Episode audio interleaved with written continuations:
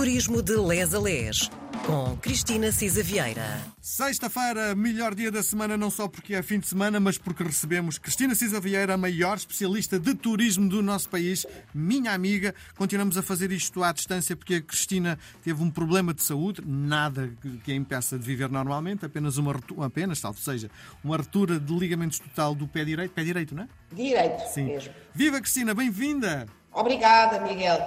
Bom, isto é assim, isto, vamos gravar uns quantos assim à distância, poupando-me, eh, mas depois não há nada como presencial, não é? Nós já temos essa Sim, experiência. sem dúvida. Bom, ehm, nós ehm, vamos retomar o turismo literário. Eh, ficámos eh, na Madeira e é para lá que voltamos esta semana para falar provavelmente um dos maiores símbolos culturais da Madeira.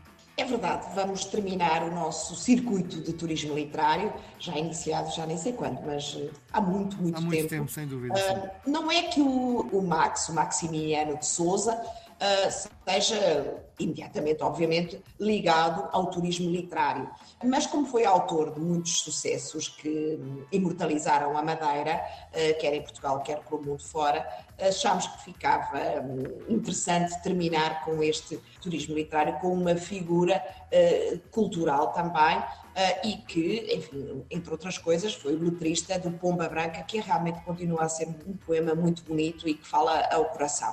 Pronto, o, Max nasceu, de facto, na Madeira, em 1918, mas faleceu em 1980 em Lisboa. Ele foi, de facto, uma, uma, uma vedeta muito popular da rádio, do teatro e da televisão, desde os anos 40 até à sua morte em 1980, e temos as Noites da Madeira, o Bailinho da Madeira, a Mula da Cooperativa, a Pomba Branca, o Tingo-Ling-Ling, o Bato-Pé, enfim. O Max era alfaiate de dia e cantava à noite, era um, tipo carismático e, e, e, e cómico também, e foi um dos grandes embaixadores da Madeira no mundo. Ele aprendeu para ser alfaiate, e foi alfaiate profissionalmente até 1936 e aí começou a atuar num bar de um hotel no Funchal, porque realmente o seu sonho era a música. E, e portanto, fundou um conjunto uh, onde cantava e era baterista. Esse conjunto foi à conquista de Lisboa em 1946 e em Lisboa uh, Max realmente ficou muito conhecido com um fado também que era Não Digas Mal Dela. Em 1948 começou uma fulgurante e ascendente carreira sozinho, passou no, no Rádio Clube Português, assinou um contrato em 49 com a Valentim de Carvalho e, de facto, nesse ano também uh, lançou o seu uh, primeiro disco. Cantou na inauguração, por exemplo, do restaurante Dancing Flamingo, no Clube Americano, no Nima, no, no Cinema Éden, na então emissora nacional, e depois até foi participando no teatro. E no teatro, de facto, teatro de revista, naturalmente um teatro cómico, e, enfim, fez. Ele, ele, por exemplo, tinha muito jeito para imitar vozes, instrumentos, e de facto acabou por ter não só um sucesso nacional, como um sucesso internacional. É, é mesmo interessante, porque era um menino muito humilde e ainda assim vingou em Espanha, em Buenos Aires, em São Paulo, em Moçambique, na África do Sul, em França, na Áustria, na Alemanha, na Austrália, correu o mundo, no Canadá, nos Estados Unidos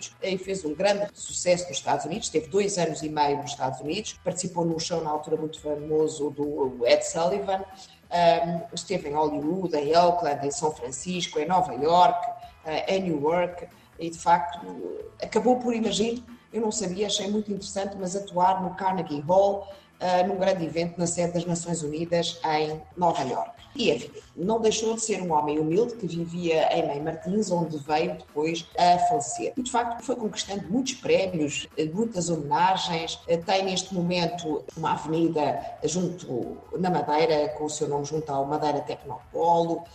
Enfim, pronto, lá está. Acabou por encontrar-se neste seu caminho de artista, digamos assim, muito versátil. E acho que, de facto, o Max, acho que a, que a Pomba Branca é, continua a ser, pelo menos a mim, A grande que referência.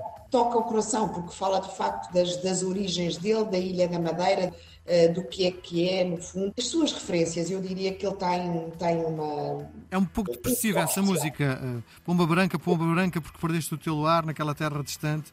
Acaba por ser é até uma, uma canção meia depressiva, digo eu. É um bocadinho, e eu, eu, também acho que tem ali um toque, e houve muitos que de facto a cantaram, Paulo Carvalho, Carlos do Carmo, eh, porque efetivamente tem, pronto, não só a música como a letra tem de facto eh, um toque bastante especial.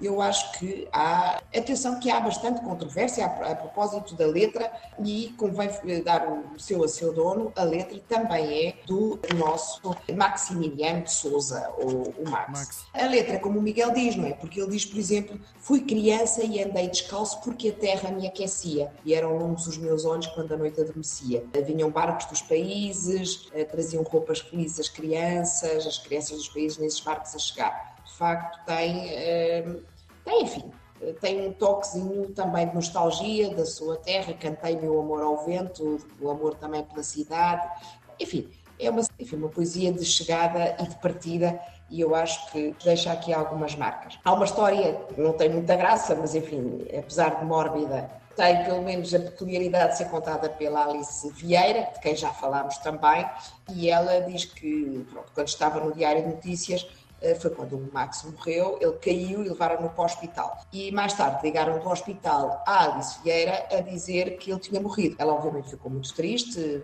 depois diz ela, nunca pensei que do hospital não tivessem avisado a família primeiro. Quando liguei para a casa dele a perguntar onde era o velório e a que horas era o enterro, eles não sabiam de nada, foi terrível. Nossa. Só me apetecia desligar, dizer foi engano, mas já não podia voltar atrás eh, até hoje foi uma das notícias que mais me custaram a escrever. E já agora, para nos lembrarmos só de coisas tristes, quando puderem vão ao YouTube ou ao Spotify e ouçam a Pomba Branca. Depois digam-me se não é ainda hoje uma grande canção.